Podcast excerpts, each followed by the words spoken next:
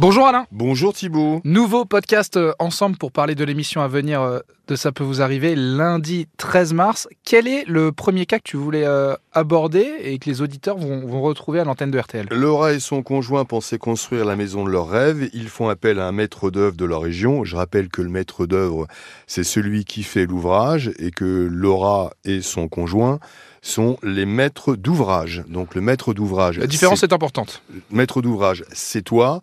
Et celui qui fait les travaux, tu l'as, euh, tu l'as diligenté pour ça, c'est le maître, Maître d'œuvre. Ils signent en février 2021, on leur promet une livraison en août 2022. Ils signent des devis avec le maître d'œuvre, qui signe à son tour des contrats avec des entreprises sous-traitantes. Jusque-là, tout, va, Tout bien. va bien. Le problème, le maître d'œuvre réalise des doubles contrats à des prix différents. Ça, c'est pas tout à fait normal. Les artisans ne sont pas payés par le maître d'œuvre, ne viennent même pas sur le chantier. Conséquence, le couple se retrouve aujourd'hui sans maison. C'est toujours la double peine parce que dans ces cas-là, euh, en effet, les sous-traitants ne sont pas payés et en plus le couple voit son, voit, voit son chantier retardé. Donc c'est toujours... En fait, Triple peine dans la mesure, en plus, ils ont pris des crédits. Voilà, qui plus est. Nous avons également Pierre et sa femme qui louent des gîtes depuis quelques années. Ils passent notamment par une plateforme très connue dans le monde entier. Euh, tout se passait bien, mais en novembre dernier, le site leur a demandé un certain nombre de vérifications.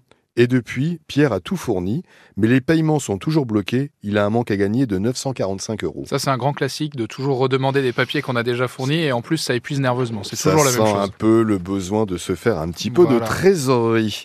Et Ahmed reçoit des amendes pour une voiture qu'il ne conduit pas depuis novembre 2022. En plus, on lui a déjà prélevé 375 euros sur un compte. Et on va bientôt lui prélever à nouveau la même somme. Quelqu'un usurpe son identité. Il ne sait pas pourquoi, ni comment c'est arrivé arrivé. Il a fait de nombreuses démarches pour tenter de stopper cette machine infernale, mais en vain. C'est toujours pareil. Euh, il n'y a rien de pire, sans doute, que l'usurpation d'identité, où tu sais pas ce qui peut t'arriver. C'est-à-dire que là, il a un nouveau prélèvement qui va arriver. Euh, il sait pas. Peut-être que celui qui a usurpé son identité, il va avoir un accident. Euh, voilà, on ne sait pas.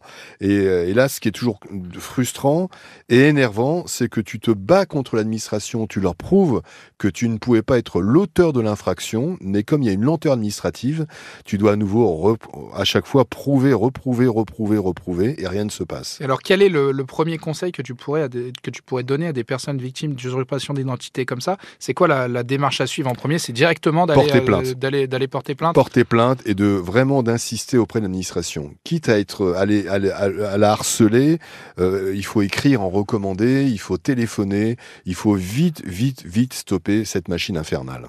Bon, merci Alain Hazard. Bon courage à toi et ton équipe, euh, comme d'habitude. Et rendez-vous 9h sur l'antenne de RTL. À bientôt, Thibaut.